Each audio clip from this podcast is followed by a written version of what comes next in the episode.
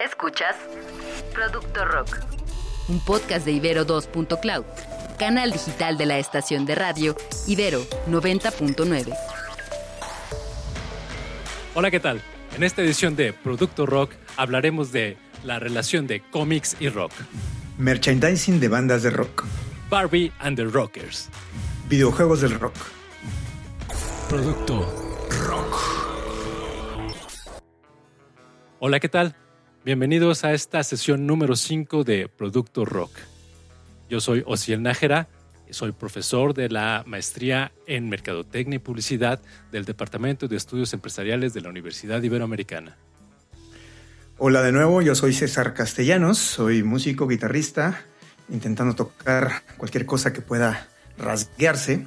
Con nosotros está Daniel Maldonado, productor y locutor de radio eh, seguramente ustedes lo ubican porque ya lleva dos años dirigiendo el programa Impala 90.9 y además él ha trabajado en diferentes grupos radiofónicos, entre, los que destaca Radio Centro, Grupo Asir y por decreto del Marajá de Pocahú, coordina la Pocahú Internacional desde el año pasado. Ha participado tocando el bajo en diferentes proyectos musicales y, según lo que nos dice Dani, todos ellos son un fracaso total. Dani, ¿cómo estás? ¿Cómo te va? Bienvenido a Producto Rock. Master, muchas gracias, gracias por invitarme. Este, sí, un fracaso rotundo, todos ellos, eh, cada uno más fracasado que el anterior de esos proyectos, esos proyectos musicales, pero todo lo anterior estuvo muy bonito. Muchas gracias por invitarme. Eh, pues vamos a pasarla chido durante, durante un buen rato acá, platicando de lo que más nos gusta. Muy bien.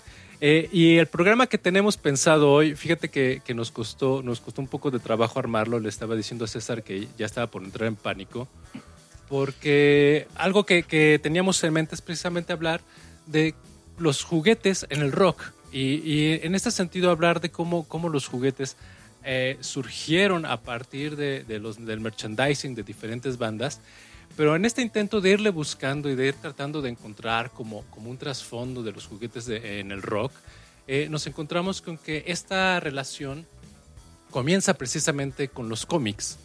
Eh, durante los años 30, 40, comenzaron a aparecer pues estas historietas que posteriormente se conocieron como cómics y que tuvieron un gran auge eh, pues debido a las circunstancias históricas, pero posteriormente comenzaron a tener bastantes seguidores que empezaron a demandar un poco más de las narrativas que estaban surgiendo y ello derivó pues, pues precisamente en la creación de juguetes que estaban más destinados hacia un mercado infantil.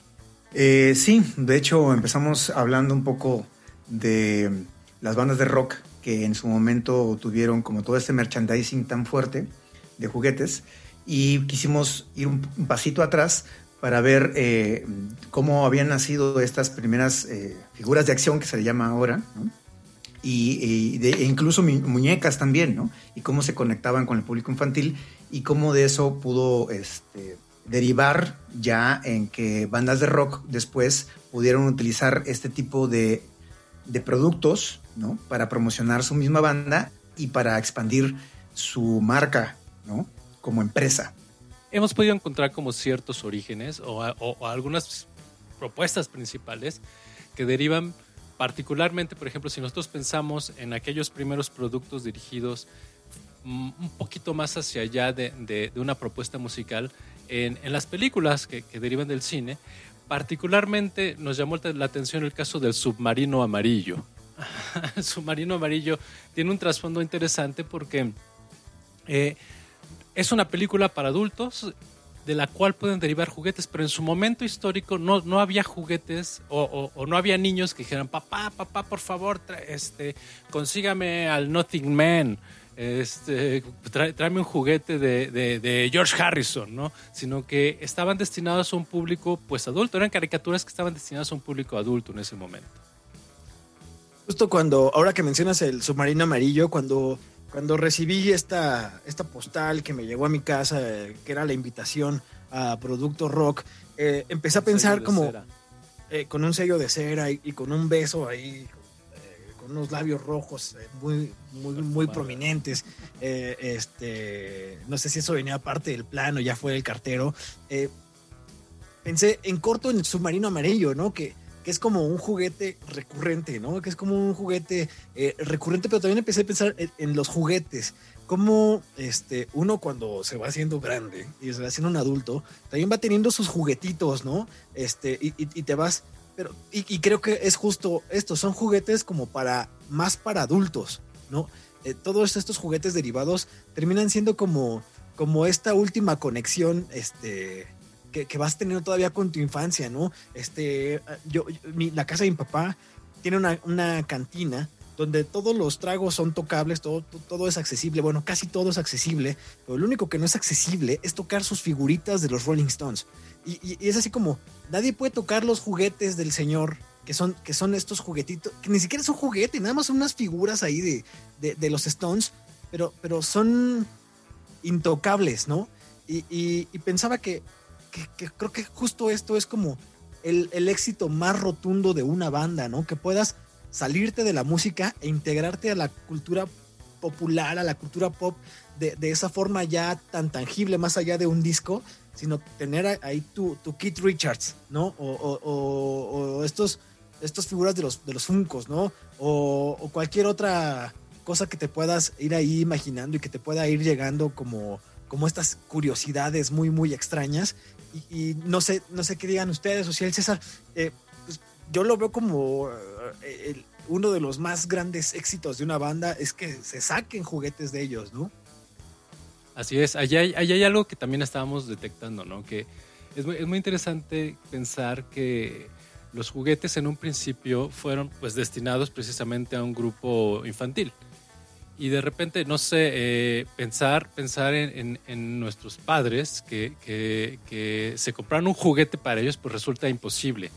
Sin embargo, sin embargo, este, este, es que, este, este caso que pones es, es, particular porque habla de un momento histórico que se, abrió, que se abrió a la idea de que un adulto puede poseer juguetes de que un adulto puede poseer este tipo de figuras. No, no son los adornitos que te regalaba la abuela del doctor con el perrito o el payasito. El payasito triste. Ajá, sí, no, no, son esos, ¿no? Que tienen la carpetita abajo, sino que, sino que la carpetita tejida, ¿no? Exacto. Eh, en el esquinero de madera, sino que son juguetes que en un principio yo, y yo, yo quiero suponer, ¿no? De, de, repente algún coleccionista, algún chavo dijo, está tan padrísimo este Han Solo, que no lo voy a abrir.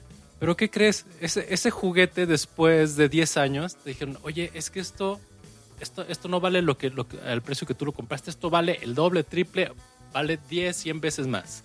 Justo pensaba, perdón César, justo pensaba en Star Wars, que, que, no sé si, si vaya a la par este nacimiento de los juguetes en el rock con, con Star Wars. Yo me acuerdo que, que alguna vez, eh, saludos a mi tío Genaro y a mi primo Javier, que seguramente no me van a escuchar en esto, espero que no, que como cuando éramos niños y llegaron los Reyes Magos, eh, decíamos, bueno, le, trajeron este el halcón milenario a, a, a tal primo, pero pues en realidad se lo trajeron a sí mismo los Reyes, ¿no? Porque eh, yo nunca lo vi jugando a él con, con él. Siempre estuvo ese halcón milenario en un lugar intocable. Sí, es cierto que eh, toda esa generación, también nuestra generación, pues que crecimos con esos juguetes, con esas películas como emblemáticas, pues ahora podemos ver todo eso como productos de colección, ¿no? Y eso es como eh, parte importante también de, de, como ese desarrollo de, de lo que en ese momento eran películas o caricaturas o cómics, ¿no?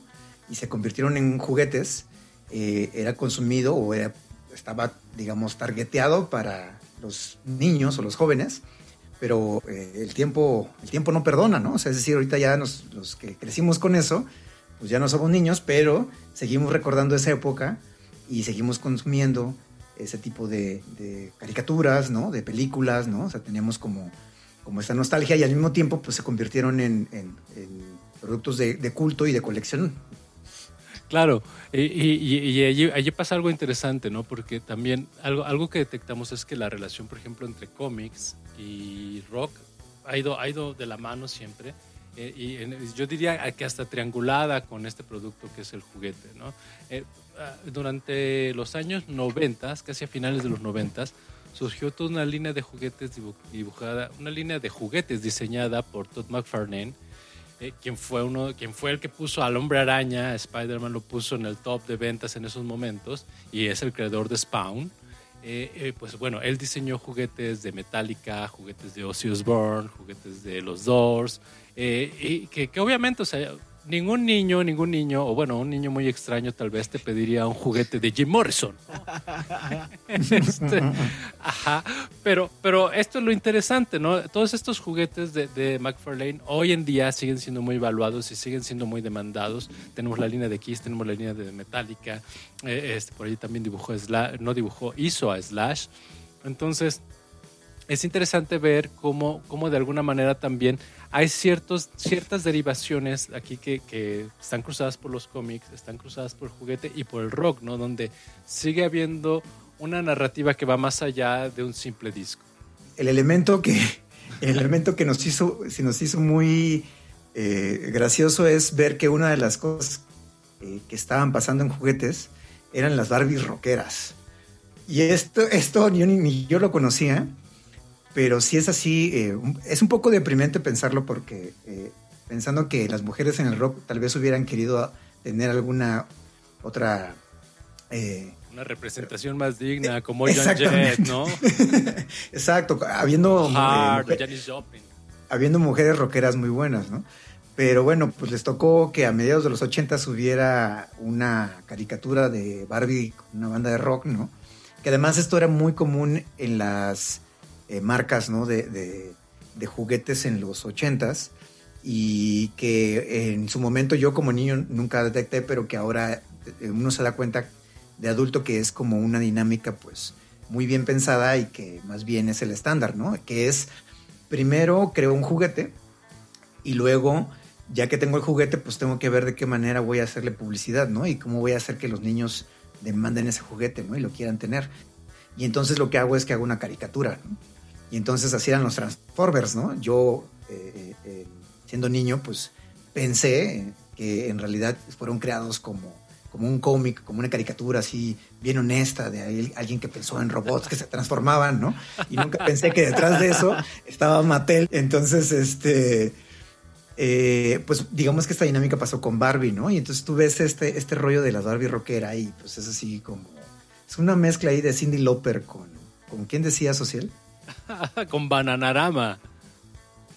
No, tengo ni idea. De no, sé si escucharon a Bananarama, pero bueno, si, alguien afuera nos está escuchando, eh, por favor, meta en esta cosa llamada Google Bananarama y después meta Barbie and the Rockers en YouTube y se van a dar cuenta las similitudes que existen entre este pop noventero, entre Cindy Lauper, medio madonesco, que bueno, digo, tiene, tiene su público y está chido también, pero que de rock no tiene nada, ¿no? Oigan, y de artistas hispanos, hay, hay, hay este, hay alguna onda de, oh, este perro, hombre. Discúlpenme, amigos. Este, ¿hay alguna onda de, juguetes? ¿Han encontrado ustedes por ahí algún juguete, no sé, de, Miguel Bosé o de, de, o sea, de quién podrías hacer un juguete, no? Creo que eso sí no nos ha tocado verlo. No sé si llega el día que, lo veamos, ¿no? O sea, yo sí veo un juguete de Miguel Bosé, no sé si, si diría que, el mundo va para bien. o de, de, estos del abanico, ¿cómo se llamaban? Este, lo comía. Lo comía. Estaría increíble unos juguetes de lo comía todos con su abanico, así los colores que traían, una cosa loquísima. Yo, yo recuerdo mucho cómo eh, en su momento Raúl Velasco los presentaba y sufriendo por el hecho de que ellos se vestían de manera tan exótica, decían, oh, es que los abanicos en algunas culturas son consideradas armas, ¿verdad? No, él, él hacía así hoy, hoy, vi una caricatura de, de Trino vieja, una caricatura vieja de, trío, de Trino y decía, el Santos soñó, tuvo una pesadilla en la que era Raúl Velasco. Hace totalmente sentido lo que acabas de decir, ¿no? Me imagino a Raúl Velasco ahí espantadísimo de ver, de ver a unos hombres con abanico. Ah, no. Pero bueno, eh, seguramente hay un mercado muy interesante también que, que, es muy difícil abordar, que es el de los peluches, porque de repente encontrar, por ejemplo, un peluche de, de es muy fácil, pero no es como autorizado. Y seguramente si, si le googleas, hayas peluches de Cerati o hayas peluches de, de Enrique Bumburi. No, no, no sé si, si puedas hallar un peluche de Leon Larregui, pero, pero si lo buscas seguramente encuentras algo así, ¿no? Oigan, ¿y qué tal esta mutación? Este, cuando pasa de las figuras de acción a, esta onda del Guitar Hero, ¿no? ¿Se acuerdan cuando salió el Guitar Hero? Que fue una, una locura, ¿no? Y que, y que, por ejemplo, a mí en lo particular me hizo como mucho más consciente de, del bajo de Satisfaction de los Rolling Stones, ¿no? Entonces, así, en el Guitar Hero era, el bajo. Entonces, pues siempre te ibas con el tan, tan, y, exactamente. Y, y, entonces te pones audífonos y te, pones a Guitar Hero y empezaba el tum, Entonces yo creo que a, muchos ha de haber conectado, o sea, ¿cuánta banda no te dice, ah, esa rola sale en Guitar Hero? ¿Y a cuánta banda no conectó con el rock and roll eh, este videojuego, no? Sí, totalmente. De hecho, eh, después, o sea, yo creo que la franquicia fue tan buena que versiones de Guitar Hero, ¿no? Y después ya venía como de alguna banda en específico, ¿no? Y ahí ya hacían mancuerna con las bandas, como que ya veían aquí, ok, aquí podemos sacarle más jugo, ¿no? Y entonces ya sale el Guitar Hero de los Beatles, y sale el Guitar Hero de Metallica, ¿no? El Guitar Hero de Locomía.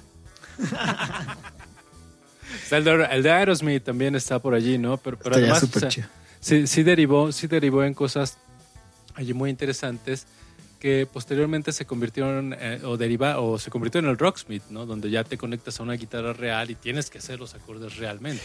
Wow. Eso está muy bueno porque esto que dice Dani está padrísimo porque, eh, digamos, también esta generación, pues, de, los 70s, eh, 80s, digamos, ya empieza a, a, crecer con videojuegos, que es otra cosa que es un elemento más de la tecnología que no existía antes, ¿no? Y también ahora tú no puedes concebir un adulto de esas generaciones que no juegue videojuegos, ¿no? Y eh, consume videojuegos, ¿no? Y ahora pues conectas con el rock y está padre porque finalmente eh, tanto adultos como jóvenes seguramente se acercaron a la música de una manera totalmente diferente, ¿no? Que eh, una de las cosas que estaban interesantes ahí es que pues el juego traía pues, un control con botones, ¿no? Que, que simulaba una guitarra, lo que sea. Pero pues no necesitabas tocar, ¿no? Eso estaba padre, es decir, aprendías como la mecánica de los botones y te ponías en el papel del bajista, del guitarrista. Yo creo que la batería sería lo que más se acercaba a tocar una batería real. Eh, pero lo que estaba padre en general es esto, ¿no? Es decir, yo puedo escuchar las canciones desde otro punto de vista, puedo no ser músico, saber nada de música y estar como siendo el guitarrista, ¿no? El rockstar de la banda. Y pues ya, eso, otra empresa dice, ok, lo llevamos al siguiente nivel y hago ahora el Rocksmith, que es de ya conecto la guitarra real, ¿no? Y este, y en el camino pues me aprendo una que otra cosa de un acorde, de tocarla con la plumilla, ¿no? No sé qué tanto éxito tuvo eso, seguramente era un poco más complicado que el Guitar Hero, pero, pero se me hacen cosas como eh, bien padres de los videojuegos conectados con, con el rock, ¿no? Está súper chido, está súper chido. Porque ah, pues ahí rompes o sea, ¿cómo rompes un poco con esta idea de, o sea, me imagino que es una, un cristalazo, ¿no? Porque si te pones a pensar, entonces ya no tienes que saber tocar una guitarra para, eh, híjole, es que, híjole, seguramente los puede hacer mejor porque ustedes son músicos. Este, pero, pero de alguna forma puedes estar haciendo música en ese momento, en ese juego, haciendo música sin, sin tocar. O sea, porque aparte sonaba así, o sea, tú no, no tocabas bien y, y, había un zumbido, se escuchaba cómo empezaba este, todo a falsear. Y, y, al final es eso, ¿no? Estar en una banda es estar confiando que el otro lo va a hacer bien y, que va a sonar chido, ¿no? Y entonces cuando, en cuanto tú empiezas a falsear acá con, con tu control o con, con, esta guitarra con la que jugabas en el Guitar Hero, pues empezaba como a falsear, a falsear toda la banda, como cuando alguien está desafinado y, y volteas a verlo así como, cabrón, estás desafinando, ¿no? Y, y, pues es una, o sea, ha de haber sido un momento bárbaro, ¿no? O sea, como conectar los videojuegos, o sea, ya llevar los juguetes a un videojuego y, y hacerte tan porque yo creo que el Guitar Hero fue lo que ha logrado conectar de verdad más, ¿no? O sea, es lo que te involucra más en lo musical, ¿no? Hablábamos de Kiss, de cómo, de cómo involucraba en, crear historias a través de ellos, pero acá el Guitar Hero sí fue como involucrarte totalmente en que en esos tres minutos esa versión de Satisfaction de los Rolling Stones dependía de ti. Y ahí, hay otra, otra, otra derivación también de los juguetes. Los disfraces de rockeros. Wow. Ajá, que, que, esto, esto también. Si, si tú piensas ir a alguna fiesta de disfraces, ¿a quién agarras? Eh, eh, al menos yo encontré que había, que había como cinco o seis básicos. Cualquier güey de Kiss. Ajá, cualquiera de Kiss. Slash. Axel porque bueno, está, está, cañón disfrazarse de Daisy Stralin y que alguien te reconozca. a menos que sea un fan. Este, Elvis, eh, David Bowie, eh, cualquier punk de, de Mohawk, así este, bueno, de esos, clichés de, punk. Freddie Mercury y, la salida fácil, Daft Punk. wow. Oye, pues está chido. entonces hay derivaciones interesantes también allí. Y, para finalizar también encontramos, encontramos otra derivación también muy, muy buena, donde, donde ya no es nada más el rollo de que los, los cómics y el rock siempre han ido de la mano, sino que también hay bandas de rock que tienen sus propios cómics. Por ahí César me enseñó su cómic de Iron Maiden. Yo dije, ¿qué qué? Y entonces aquí podemos pensar o, o, algo, de alguna manera concluir que, que pues sí hay derivaciones muy, muy, muy interesantes en torno a una sola banda, ¿no? Que, que, la banda de rock no se queda, bueno, hay, quien se queda con su primer disco, ¿no? Y, que, que, piensa que ese es el producto que hasta ahí va a llegar.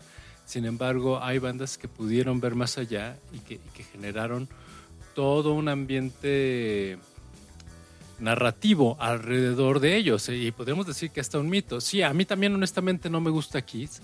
Eh, pero sí reconozco el mérito que tienen. Y reconozco que, son de los pocos que han podido llevar Kiss más, más allá de su disco y convertirlo en una, en una marca que hoy en día vende cervezas, que hoy en día vende condones, que vende ataúdes.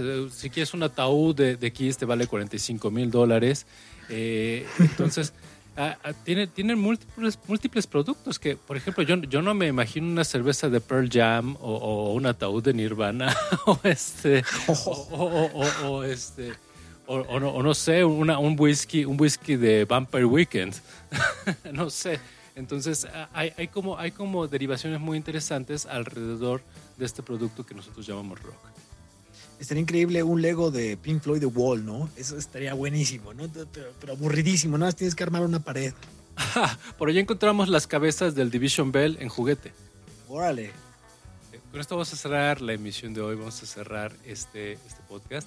Agradezco mucho a Daniel que haya estado con nosotros. Daniel, ¿algo que agregar? Maestros, muchas gracias por invitarme a su podcast. La neta es que yo ya quería que me jalaran al, al producto rock, Qué chido. muchas gracias. Este, César, Os, un placer, la neta, y pues un saludo a toda la banda que nos está escuchando. Que nos manden ahí qué, qué juguete les gustaría tener, ¿no? Oye, tus redes, tus redes, por favor, Dani. Ah, bueno, a mí me encuentran en arroba Elvis Elvis, en Twitter y en Instagram y donde quieran.